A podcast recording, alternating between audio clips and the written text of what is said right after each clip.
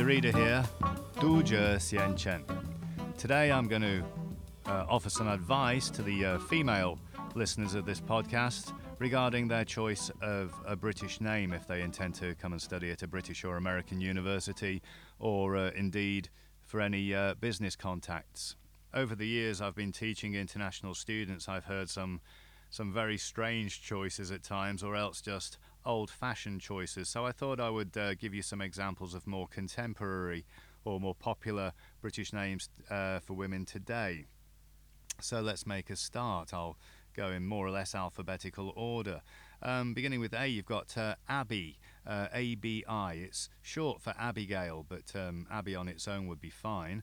Similarly, you've got Beth, uh, B E T H, um, uh, and then Chloe. Uh, doesn't seem to go out of fashion either.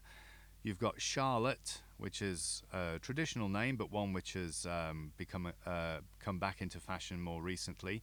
You can also shorten that to Lottie, and that's a popular choice at the moment. Um, Elizabeth is a name which never goes out of fashion. Uh, you can shorten that to Liz or Lizzie. Um, but again, another popular choice today is to shorten that to Ellie. Erin is another name, E R I N, which is popular.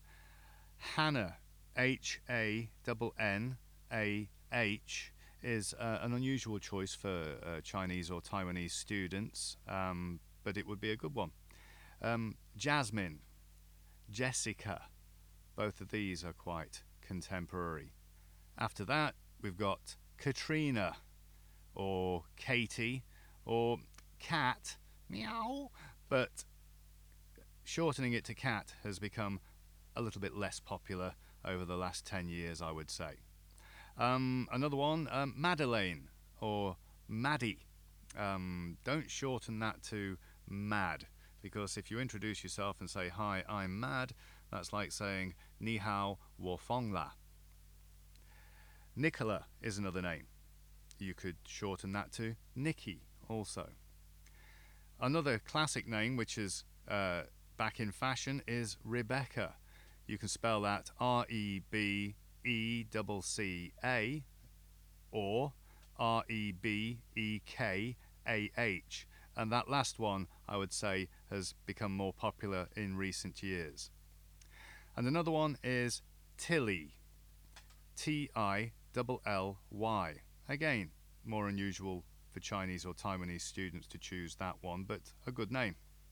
Now, if you're wanting to sound quite upper class, then you might choose the name India. Yes, India, as in the country.